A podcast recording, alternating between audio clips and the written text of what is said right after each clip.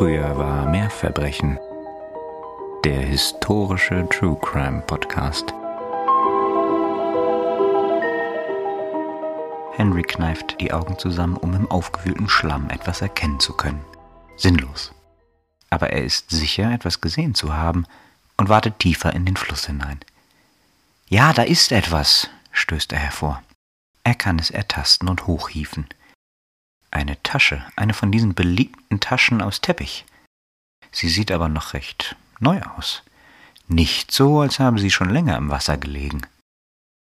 Nur eine Sache könnte darauf hindeuten, dass sie nicht mehr funktionstüchtig war und sie jemand deswegen loswerden wollte. Denn sie ist nicht am Henkel verschlossen, sondern oben mit einer Schnur umwickelt. Nun, wir werden es herausfinden, sagt Henry zu sich.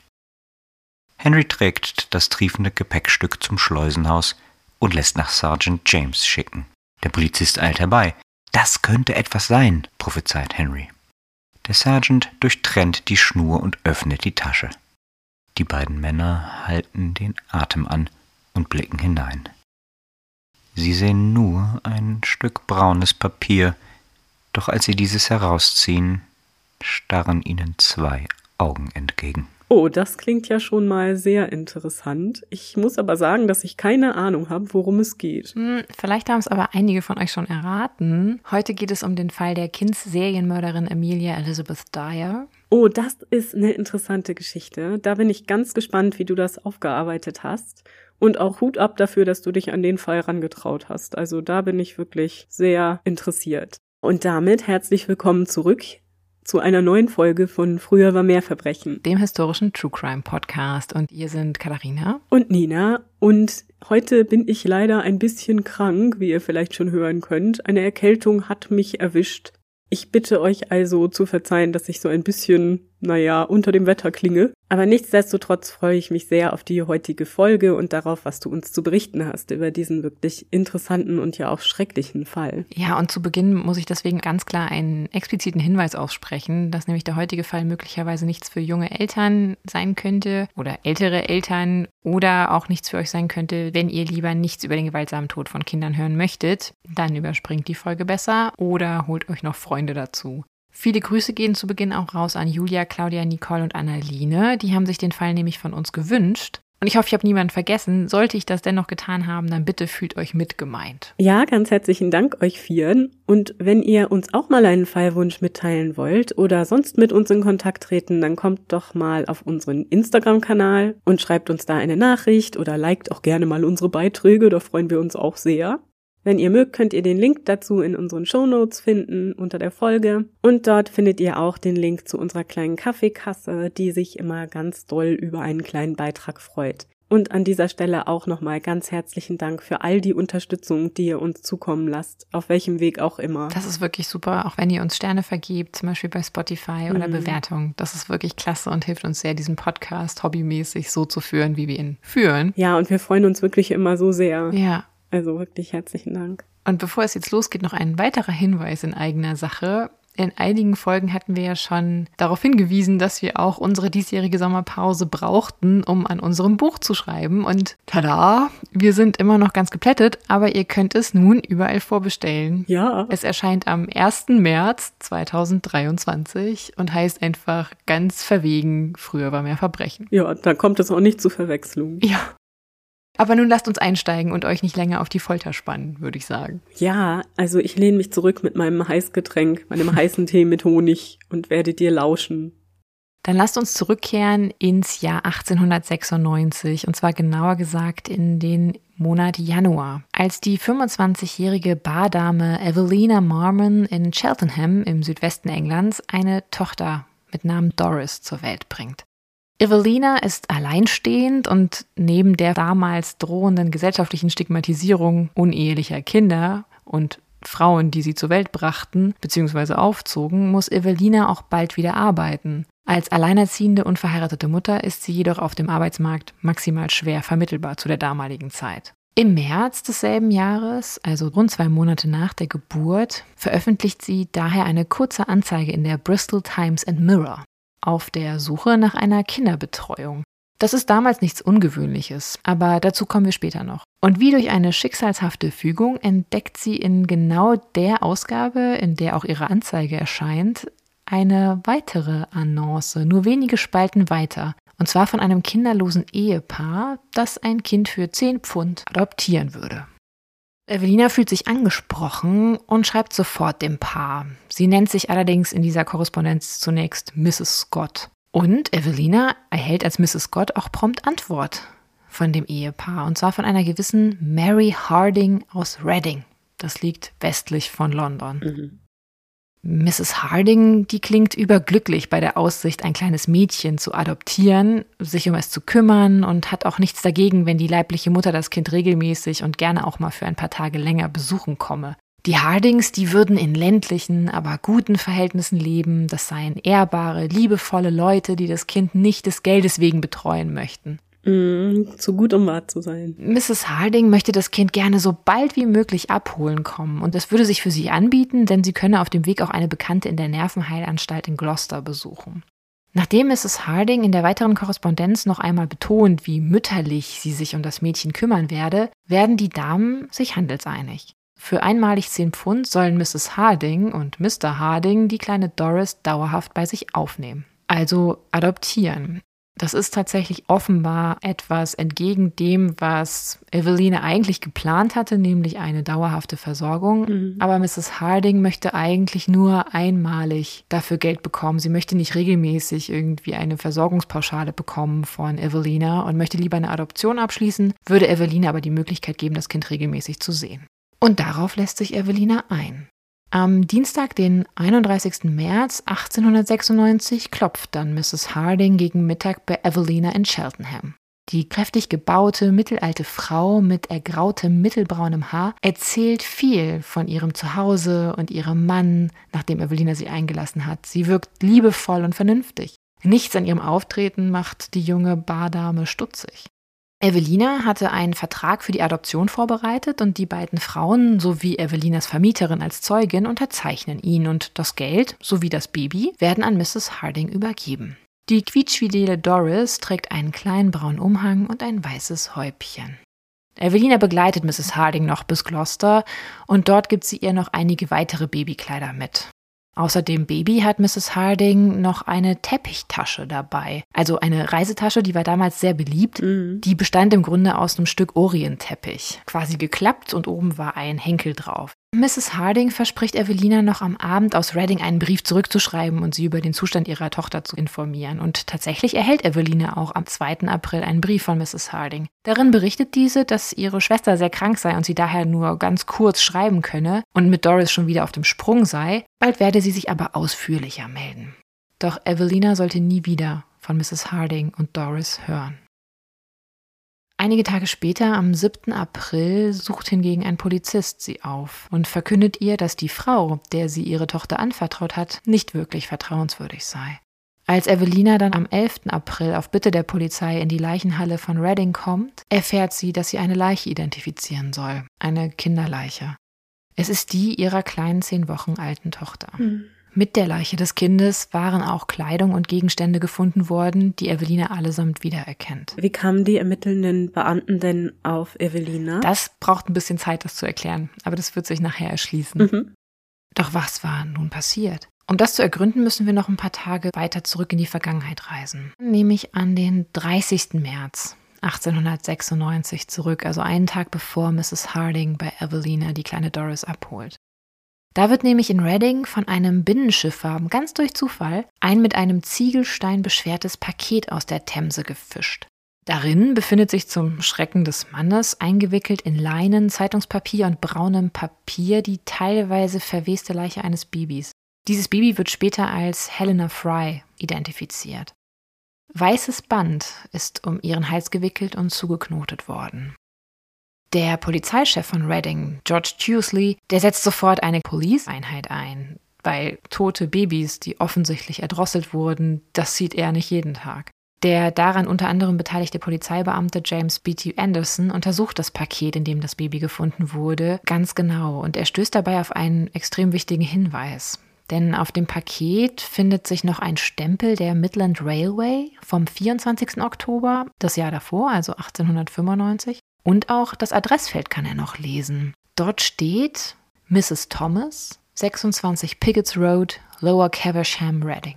Und Anderson, der geht dieser Spur sofort nach. Das ist ja die einzige Spur, die sie zu diesem Zeitpunkt haben. Mhm. Und er erfährt von Mrs. Thomas ehemaligen Nachbarn, als er bei der Adresse in Reading ankommt, dass die Frau mittlerweile in der Kensington Road in Reading wohne und dass Thomas der Name ihres Mannes sei und sie auf den Mädchennamen Amelia Dyer höre. Diese Frau ist der Polizei nicht komplett unbekannt, mhm. denn sie gilt dort bei den Ermittelnden als ehemalige Babyfarmerin und war bereits mehrfach wegen mangelhafter Betreuung von Kindern und vermissten Fällen von Kindern im Fokus der Behörden. Nun wird vermutet, dass sie sich immer noch als illegale Pflegemutter verdingt, die es mit der Sorge um die Kinder nicht so ernst nimmt und dass sie was mit dem Tod von der kleinen Helena zu tun hat. Detective Constable Anderson und Sergeant James von der Reading Borough Police, die lassen nun Dyers Haus überwachen. Wahrscheinlich aus zweierlei Gründen. Zum einen wollen sie ihr nur noch mal nachweisen, dass sie wirklich auch aktuell sogenanntes Baby Farming betreibt. Was das ist, dazu kommen wir gleich noch. Und auf der anderen Seite wollen sie halt auch sicher gehen, dass die Frau nicht Reis ausnimmt. Denn Emilia Dyer ist in ihrer Vergangenheit öfter dadurch hervorgestochen, dass sie wie durch Zaubern verschwinden kann, wenn man ihrer habhaft werden wollte. So inszenieren die Beamten einen Lockvogel. Eine vermeintlich an Dyers Diensten interessierte Frau trifft sich mit ihr und vereinbart sowohl einen Preis für die Betreuung ihres Kindes als auch einen Übergabetermin. Doch als Dyer am verabredeten Tag, das war der 3. April 1896, die Tür öffnet, stehen stattdessen die Beamten vor ihr. Wir erinnern uns, der 3. April, das war drei Tage, nachdem Doris in die Obhut von Mrs. Harding gegeben wurde. Die Beamten durchsuchen das Haus von Mrs. Dyer und verhaften sie. Denn im Haus finden sich eine Menge Babykleidung und Babysachen, aber auch Korrespondenzen, mhm. aus denen nicht nur deutlich wird, dass Dyer immer noch zweifelsfrei ihrem Metier des Babyfarmings nachgeht, sondern laut derer aktuell auch deutlich mehr Kinder eigentlich in ihrer Obhut sein müssten, als das eine, was man vor Ort antrifft. Und die Ermittelnden finden auch Hinweise auf Evelina Marmon und die Korrespondenz, die sie mit einer gewissen Mrs. Harding, die in Wirklichkeit eine gewisse Mrs. Dyer ist, unterhalten hat. Ja. Und daher kontaktieren sie wenige Tage später Evelina, obwohl sie aktuell noch nicht die Leiche von Doris gefunden haben. Aber dazu kommen wir gleich. Die Ermittler sind sich sicher, dass den anderen Kindern, die sie eigentlich hier antreffen müssten vor Ort, irgendetwas Schreckliches zugestoßen ist und lassen nun den Bereich um den ersten Leichenfundort herum untersuchen an der Themse, wo man die erste Babyleiche gefunden hat. Und tatsächlich, am Nachmittag des 10. April 1896 entdeckt ein Arbeiter, Henry Smithwaite, in Reading beim Ausberg an der Themse eine mit einer Schnur verschlossene Teppichtasche im Wasser. Smithwaite trägt sie zum Schleusenhaus und ruft Sergeant James herbei, der die Arbeiten am Fluss beaufsichtigt. Der Polizist durchtrennt die Schnur, mit der die Tasche verschlossen ist, und im Inneren erblicken die Männer nicht nur ein Stück braunes Papier und Ziegelsteine, die offenbar zum Beschweren der Tasche genutzt wurden, sondern auch die Leiche eines kleinen Mädchens, das später dann als Doris identifiziert werden sollte. Die Tasche wird nun zum Leichenschauhaus gebracht. Und als man sie dort in Ruhe leert, stößt man noch auf eine weitere Leiche unterhalb derer von Doris, die eines kleinen Jungen. Und es ist genau jene Tasche, wie wir später wissen werden, die eine gewisse Mrs. Harding dabei hatte, als sie Evelinas Baby Doris abholte. Um den Hals des Mädchens stellt der untersuchende Mediziner Verfärbungen von einem Stoffstreifen fest, der fest zugezogen worden war.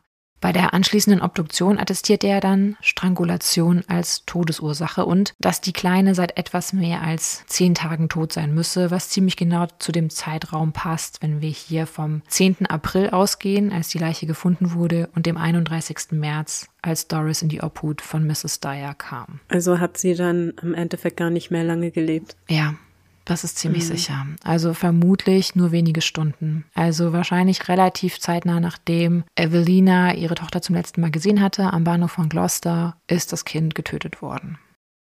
Am Körper des Jungen, von dem wir bisher ja noch gar nichts wissen, findet der Arzt auch ein Band, das zweimal um seinen Hals geschlungen und mit einer Schleife verknotet worden ist. Auch hier attestiert der Arzt Strangulation als Todesursache. Und da die Leiche des Jungen weniger verwest war als die des Mädchens, geht der Arzt davon aus, dass der Junge länger gelebt hat als Doris. Also dass das Mädchen zuerst getötet wurde und dann später der Junge. Mhm. und beide dann zusammen in der Tasche in die Themse geworfen wurden.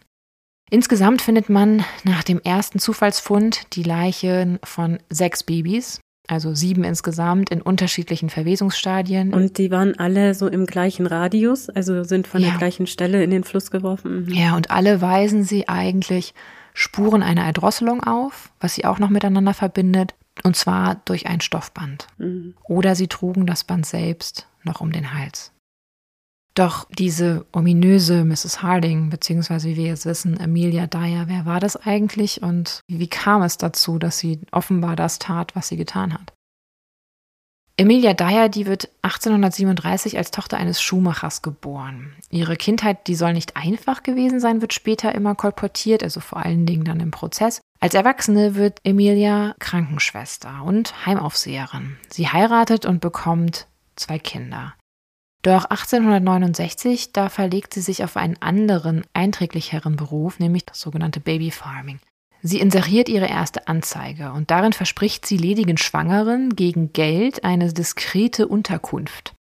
Heißt, die Frauen konnten schwanger zu ihr kommen, sie wurden quasi versteckt, konnten ihre Kinder gebären und konnten, wenn sie wollten, auch Emilias Dienste in Anspruch nehmen, sich um die Kinder zu kümmern bzw. die Kinder zu vermitteln. Und offenbar werden die Kinder oft weggegeben, dann von Emilia, unter anderem nach London in ein Kinderhaus, in welchem die Kinder allerdings wohl dann aufgrund von Unterversorgung oft gestorben sind.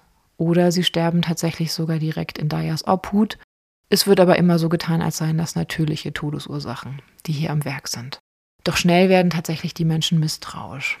Aber bevor wir jetzt weitergehen in Emilias Vita, schauen wir uns vielleicht erstmal das sogenannte Baby Farming an, weil das war so der Punkt, den ich an dem Fall auch am erschreckendst erstaunlichsten fand. Mhm. Denn das sogenannte Baby Farming, das war damals im viktorianischen England eine sehr verbreitete Praxis der Kinderbetreuung, die im Grunde auch sehr den misslichen gesellschaftlichen Stand lediger Frauen ausgenutzt hat. Mhm. Es lief folgendermaßen ab. Eine alleinstehende Frau wurde schwanger, die gab dann eine Anzeige auf, dass sie ein Kind in Betreuung oder zur Adoption freigeben möchte nach der Geburt. Oder so eine Frau reagierte auf eine dementsprechende Annonce des Gegenparts. Die beiden Parteien, die einigten sich dann auf einen Betrag, den die leibliche Mutter an die Betreuenden für die Aufnahme des Kindes zahlt. Entweder in regelmäßigen Zahlungen oder einmalig, wenn es sich um eine Adoption handelte. Das war eine im Grunde illegale Praxis, die in so einem Graubereich stattfand, im Grunde halt im, im Dunkeln der Verschwiegenheit. Es gab keine Regulierung dieser Praxis von öffentlicher Seite aus und das Babyfarming konnte halt, wie man sich schon denken kann, durchaus sehr lukrativ sein. Vor allem, wenn immer neue Kinder vermittelt wurden oder Kinder bald nach der Vermittlung verstarben. Mhm. Deswegen herrschte in dem Bereich eine gewisse Kriminalität. Nicht alle BabyfarmerInnen waren kriminell, aber natürlich dieses komplette Konstrukt, was so im Halbschatten der Gesellschaft stattfand, lud dazu natürlich ein. Im Grunde ermöglichte erst die gesellschaftlich herrschende Ungerechtigkeit gegenüber ledigen Frauen überhaupt den Nährboden für diesen Berufszweig, mhm. der die Gegebenheiten halt ausnutzte. Es gab halt keinen Status für diese Frauen, es gab keinen Status für die Kinder, der Vater musste sie nicht anerkennen. Von daher kümmerte sich im Zweifelsfall auch niemand um diese Kinder, wenn sie verschwanden. Mhm. Und die Leidtragenden dieser Praxis waren halt wirklich zumeist die Kinder, auch wenn es, wie schon gesagt, Ausnahmen gab, wo sich dann wirklich um die Kinder gekümmert wurde. Kehren wir nun zurück zu Emilia Dyer, die sich dieser Praxis annahm und diesem Job oder dieser Berufung in Anführungszeichen nachging. Als Menschen aus ihrem Umfeld, die auch in dem Berufszweig tätig waren, in den Fokus der Behörden geraten, da wird sie immer vorsichtiger und zieht sich zeitweise aus dem Metier zurück. Doch als ihr Mann 1877 vermutlich arbeitslos wird, manchmal liest man auch, dass er verstarb oder sie ihn verließ, das ist irgendwie nicht so ganz klar. Da kehrt sie offenbar zurück zum Babyfarming und nimmt wieder Schwangere auf, kümmert sich um deren Nachwuchs und bietet ungewollten Kindern Obdach. Doch immer wieder sterben Kinder in ihrer Obhut und verschwinden, oft nur Stunden oder Tage nachdem sie zu ihr kamen. Das macht aber offenbar lange Zeit niemanden so wirklich stutzig. Ich schätze mal, dass die damals herrschende hohe Kindersterblichkeit das ihrige dazu beigetragen hat. Mhm.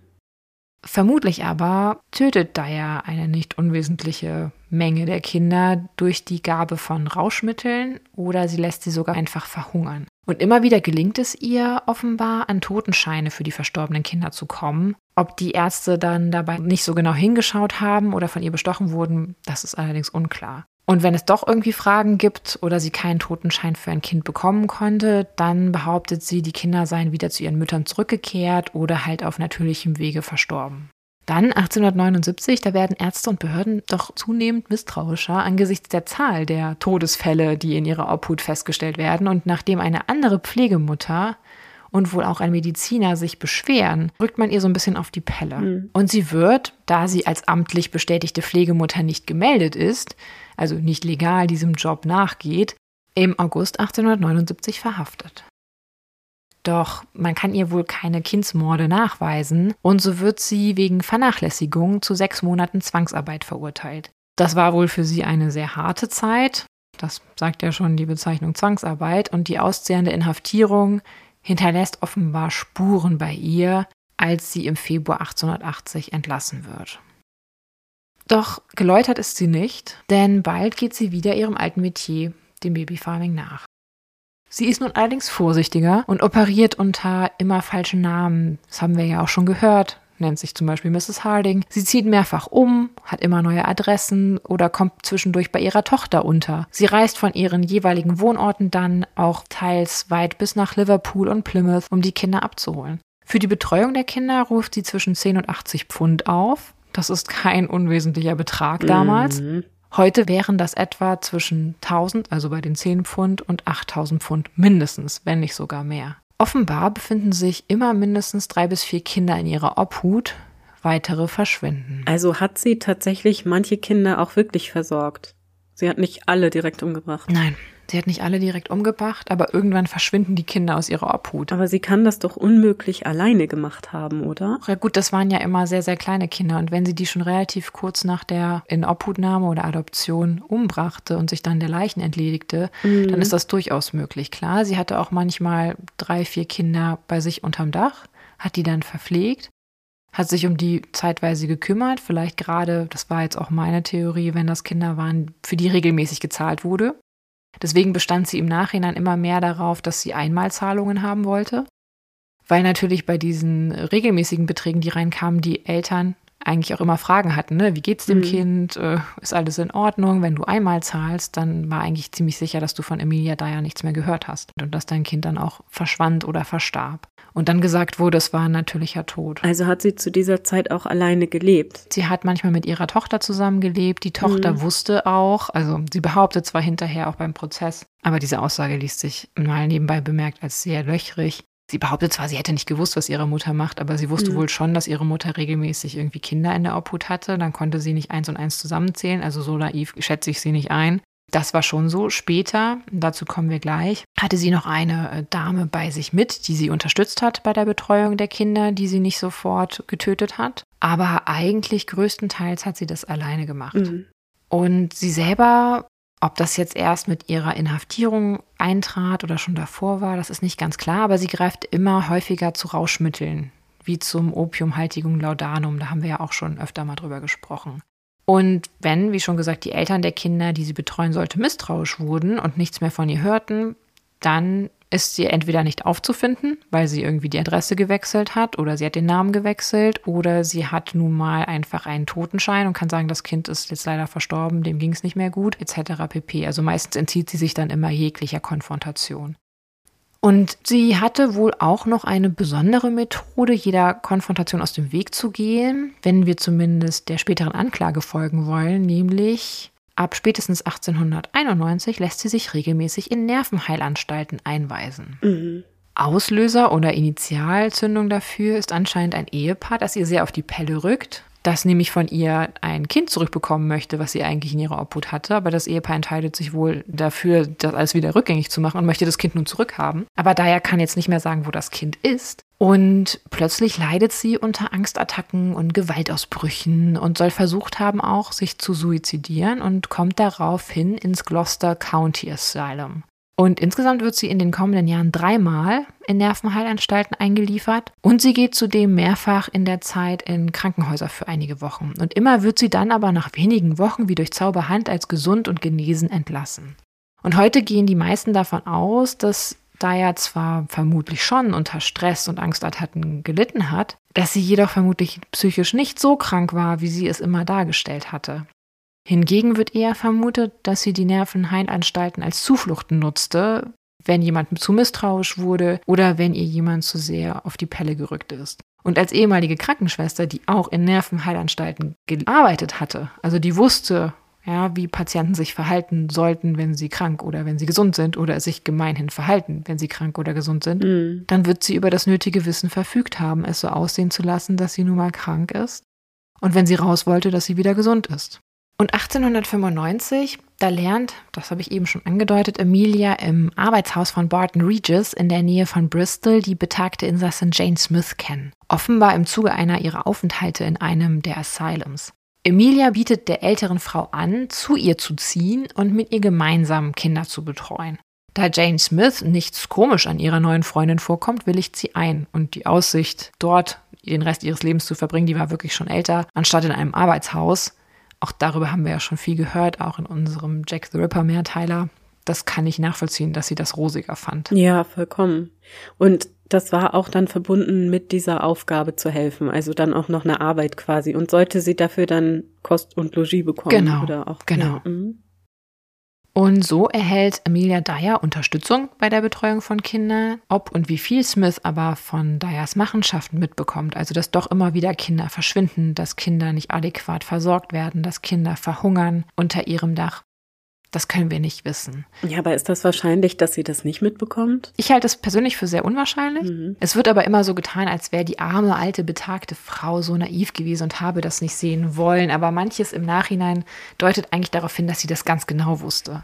Und auch bei Dayas Tochter, da ist es unklar. Viele sagen später auch, ja, nein, die hat davon nichts mitbekommen. Aber einige ihrer Aussagen sagen ganz klar, dass sie das mitbekommen hat. Sie wollte es nur nicht glauben. Mhm. Sie beschreibt zum Beispiel die Szene, wie sie dann abends am 31. März ihre Mutter willkommen heißt. Die kommt sie dann besuchen, hatte in ihrer Obhut aber ja die kleine Doris. Ob sie da noch lebt oder nicht, das wird nicht richtig gesagt. Und irgendwie erinnert sich die Tochter, das Baby in dem Arm ihrer Mutter gesehen zu haben. Als sie dann aber irgendwie weggeht und zehn Minuten später wieder mit ihrer Mutter redet, ist das Baby verschwunden. Und anstatt dass sie misstrauisch wird, ja, Glaubt sie ihrer Mutter, die sagt, das war ein Baby von irgendwie hier einer Bekannten oder einer Nachbarin. Ich habe das nur kurz gehalten. Ich habe ihr das eben wiedergegeben, als du gerade irgendwie hinten im Garten warst. Das Baby ist da jetzt weg. Dass plötzlich irgendwie die Teppichtasche von ihrer Mutter ganz subtil dauernd unter das Sofa gesteckt wird ab diesem Zeitpunkt, das kommt der Tochter irgendwie nicht komisch vor. Also ich fand das sehr, sehr dünn. Mhm. Genauso auch bei anderen Äußerungen. Also bei der Tochter bin ich mir sehr sicher, dass sie eigentlich genau wusste, was die Mutter tat. Und da bin ich auch sehr verwundert darüber gewesen, dass die Tochter nie in den Fokus der Anklage oder Ermittlungen gerät. Dann im Januar 1896, da plagt tatsächlich, und das ist für mich auch ein Hinweis, dass Jane Smith durchaus was wusste, dann plagt diese nämlich offenbar das schlechte Gewissen, denn sie wendet sich, Jane Smith, die wirklich alte Frau Jane Smith, wendet sich an die National Society of the Prevention of Cruelty to Children in Reading. Mhm. Und wenig später steht einer der dortigen Beamten vor der Tür von Amelia Dyer in der Kensington Road 45. Und er findet in dem Haus nur ein rund sechs Monate altes Baby und kündigt nun an, weil das Kind sehr ausgezehrt ist, sehr unterversorgt wirkt, dass er regelmäßig vorbeikommen werde und im Namen der National Society das Haus im Auge behalten werde. Und das gibt ja schon einen Hinweis darauf, was man alles über Emilia Dyer wusste oder ahnte zu dem Zeitpunkt, wo plötzlich dann die toten Babys auftauchen. Mm. Also die Frau war einfach kein unbeschriebenes Blatt. Und in der Kombination führte das einfach schon dazu, dass sich natürlich dieser Verdacht bei den ermittelnden Polizisten sehr stark erhärtet hat und man auch nachvollziehen kann, dass sie sie dann sofort in den Fokus der Ermittlungen genommen haben. Wenn wir nun zurückkehren zu Emilia Daya nach ihrer Verhaftung, da ist es interessant, da gesteht sie relativ bald ihre Taten, also sie sagt, sie wäre verantwortlich, aber sie betont auch, dass sowohl ihre Tochter als auch ihr Schwiegersohn, der war nämlich auch verhaftet worden, weil man irgendwie davon ausgegangen war, der hätte auch was damit zu tun, dass die beide nichts damit zu tun hätten, also dass sie ganz allein gehandelt habe. Ich finde sowas immer ein bisschen verdächtig, muss ich gestehen, mhm. wenn jemand so die Schuld so komplett auf sich nimmt. Ich würde hier auch wirklich mindestens Mitwisserschaft unterstellen, ja, weil die lebten seit mindestens einem Jahr, lebten die drei auch wieder zusammen, also plus Jane Smith. Und ich schätze mal, dass natürlich die Einkünfte aus dem Baby Farming von Emilia Dyer auch der Tochter und dem Schwiegersohn zugute kamen. Naja, und du merkst das doch. Deswegen fragte ich ja vorhin, vor allem, es sind ja nicht zwei Kinder oder so, es sind ja so viele, es fällt einem ja auf. Ja, und dann gab es eine Szene, wo dann die Tochter auch drüber spricht, dass sie, das muss die Situation gewesen sein, wo dann ein kleiner Junge gestorben ist. Ich glaube, es war sogar der Junge, der dann später mit Doris in der Tasche gefunden wurde. Der Junge sei in der Obhut ihrer Mutter gewesen und der hätte sich nicht beruhigen lassen. Und dann irgendwie geht sie aus dem Zimmer und wenn sie wiederkommt, ist der Junge ganz, ganz ruhig und liegt schlafend, vermeintlich schlafend auf dem Sofa. Hm. Und eine Decke liegt über ihm, so ein Tuch. Ja, aber wohl auch über seinem Gesicht. Und als die Tochter sich dem Kind nähern möchte, um zu gucken, wie es ihm so geht und ihm vielleicht auch was zu essen zu machen, sagt die Mutter, nein, nein, lass ihn in Ruhe da liegen, der schläft. Dann gehen die wohl noch spazieren. Das ist eine ganz komische Schilderung. Ich weiß auch nicht, was ich davon halten soll. Kommen wieder, dann will irgendwie der Schwiegersohn irgendwie sich mit dem Kind beschäftigen. Er sagt auch wieder die Mutter, nein, nein, er schläft so gut, lass ihn in Ruhe. Und vermutlich war das Kind da einfach schon tot. Ja. Und die wollen das nicht bemerkt haben. Also tut mir leid, das kann ich irgendwie nicht glauben. Ich finde das super schräg.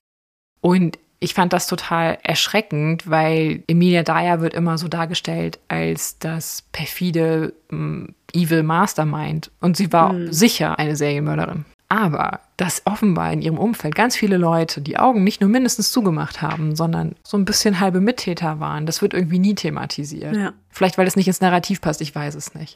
Und trotzdem wird, weil sie die Schuld komplett auf sich nimmt, wird ihr Schwiegersohn dann auch freigelassen und komplett entlastet. Und man findet wohl auch keinerlei Hinweise darauf, dass er was damit zu tun hatte. Und vieles deutet ja nun mal darauf, dass sie da die Drahtzieherin bei all dem ist. Und am Mittwoch, den 20. Mai 1896, wird die 57-jährige Dyer wegen des vorsätzlichen Mordes an Doris Marmon angeklagt. Weil die kleine Doris war ja von ihrer Mutter mittlerweile identifiziert worden. Und das Traurige mhm. ist, dass von den sieben Babys, die man gefunden hatte, meines Wissens nur drei identifiziert werden konnten. Was wahrscheinlich auch damit zusammenhing, dass viele der Frauen im Nachhinein diese Stigmatisierung nicht auf sich nehmen wollten, zu gestehen, dass sie ein uneheliches Kind bekommen hatten mhm. und in die Obhut von Amelia Dyer gegeben hatten. Der Prozess beginnt dann und dauert nur zwei Tage. Die Anklage wird vertreten von Herrn Lawrence und Avery und die Verteidigung führt ein gewisser Mr. Capadia. Und dieser plädiert tatsächlich auf Unzurechnungsfähigkeit seiner Mandantin und betont, Dyers Aufenthalte in den diversen Nervenheilanstalten würde ganz klar darauf hindeuten, dass sie psychisch krank sei. Ja, es passt ja ganz gut, ne? Ja. Da ist das Narrativ schon vorbereitet. Doch die als Zeugen geladenen Experten, sowohl von der Verteidigung als auch von der Anklage, das ist ganz interessant zu lesen, die widersprechen sich natürlich. Also die Zeugen der Verteidigung, die attestieren Amelia Dyer eine valide psychische Erkrankung von so großem Ausmaß, dass sie unzurechnungsfähig sei, während die Zeugen der Anklage Hinweise darauf sehen, dass Emilia Dyer nur so getan habe, als wäre sie psychisch krank. Das sind alles versierte Fachleute, das muss man sagen. Die sind alle gut ausgebildet, die haben alle Stand und Rang und Namen. Mhm. Am Ende ist es vermutlich, wir können es nicht beurteilen, eine Glaubensfrage. Doch die Geschworenen sind final von der Version der Anklage überzeugt und erklären Emilia Dyer für schuldig und verurteilen sie zum Tode. Und so wird Emilia am 10. Juni 1896 im Newgate-Gefängnis gehängt, nachdem sie ihre Verbrechen ausführlich gestanden hatte. Sie hat das wohl dann in ihrer Gefängniszelle noch alles zu Protokoll gegeben, also Bücher vollgeschrieben, Seiten vollgeschrieben. Und neben den sieben Babyleichen gibt es damals noch Hinweise in den sichergestellten Beweismitteln auf mindestens fünf weitere Morde an Kindern. Das macht dann summa summarum zwölf Morde an Babys mindestens. Mhm.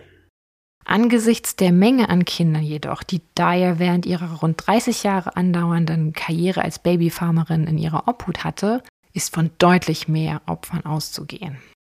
Manche NachbarInnen sprachen damals gar von sechs Kindern, die Emilia Dyer in Spitzenzeiten täglich neu bei sich aufgenommen hatte. Auch ob das so stimmt, das wissen wir natürlich nicht. Die Dunkelziffer der von ihr getöteten Kindern ist also vermutlich extrem hoch. Ja. Allerdings muss ich sagen, es wird ihr ja immer diese Zahl von 400 Opfern unterstellt oder angelastet. Da bin ich ein bisschen unsicher, ob diese Zahl nicht so hoch gegriffen ist, aber ich weiß es nicht. Der einzige Lichtblick, den dieser schreckliche Fall hinterlassen hat, der war tatsächlich, dass im Nachgang verschiedene Gesetze erlassen wurden, wie zum Beispiel der Infant Life Protection Act von 1897 oder der Children's Act von 1908, die dem kriminellen Babyfarming Einhalt gebieten sollten. Darin wurde unter anderem vorgeschrieben, dass die örtlichen Behörden innerhalb von 48 Stunden über jeden Wechsel des Sorgerechts hm. oder den Tod eines Kindes unter sieben Jahren informiert werden müssen. Das war vorher nicht der Fall. Das heißt, Kinder konnten einfach so verschwinden, die konnten einfach so sterben und da wurde nur mal irgendein im Zweifelsfall gefälschter Totenschein vorgezeigt, wenn man nachgefragt hat. Und die Vorschriften für Adoptionen und Pflegefamilien wurden durch diese Gesetze erheblich verschärft und das Babyfarming gehörte somit dann der Vergangenheit an. Dennoch ist mir hier ganz besonders wichtig zu betonen, viele und das habe ich ja schon mehrfach gesagt, viele der Zeugenaussagen im Prozess, die deuten einfach darauf hin, dass einige Menschen in Emilies Umfeld wussten oder zumindest ahnten, was sie tat oder sogar beteiligt waren. Die Augen wurden hier teilweise bewusst geschlossen oder es wurde weggeschaut. Und, da kommen wir jetzt in die Gegenwart, das passiert auch heute noch viel zu oft. Mhm.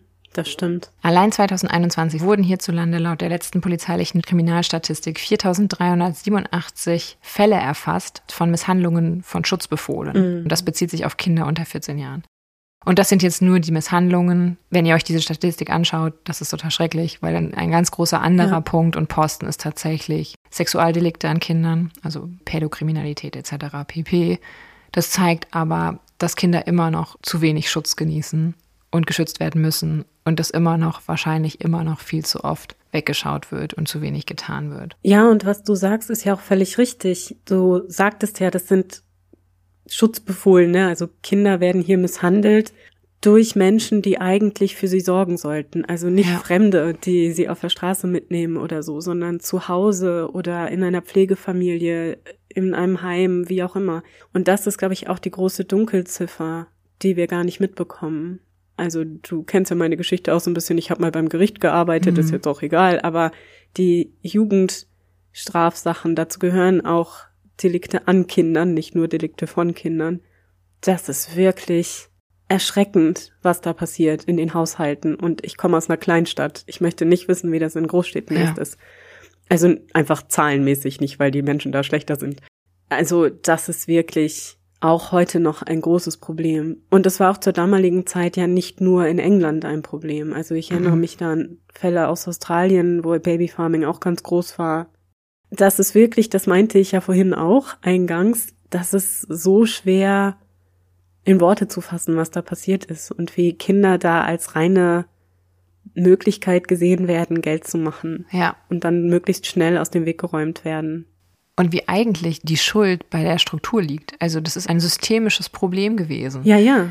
Weil dadurch, dass man diese Frauen so, ja, in so eine Art Illegalität gedrängt hat, allein durch den Status der unehelichen Schwangerschaft. Ja, und die Kinder selber ja auch. Genau, hat man auch die Kinder sofort in diese Illegalität und in diese Schattenräume, in diese Grauzonen gedrängt, wo sie von mhm. keinem mehr gesehen wurden und erst recht nicht von den Behörden, von irgendjemandem, der ihnen helfen konnte. Und das finde ich das Tragische an diesem Fall. Ja, und auch da gilt, wir wissen gar nicht, was wir da nicht mitbekommen und niemals ja. erfahren werden. Denn erstmal Kinder auf so eine Babyfarm geben zu können, erfordert ja schon gewisse finanzielle Mittel. Genau. Das konnte schon gar nicht jeder machen. Ich möchte gar nicht wissen, wie viel da geschehen ist, das wirklich ganz furchtbar und unvorstellbar ist, wenn Frauen in so eine Situation gebracht werden. Ja, und ich meine, wäre nicht durch Zufall die erste Babyleiche entdeckt worden im Fluss, in der Themse, ja.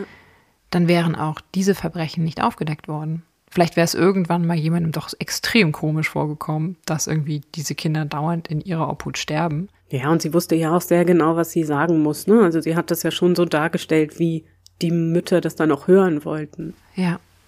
Und es ist ja. wirklich schrecklich, weil dadurch, dass es wirklich nur so ein Zufall war, dass es rauskam, können wir, glaube ich, nur mhm. so ein mhm. bisschen erahnen, was wir alles nicht wissen, was einfach durch Zufälle nie rausgekommen ist und deswegen für immer im Bereich des Dunklen bleibt. Ja.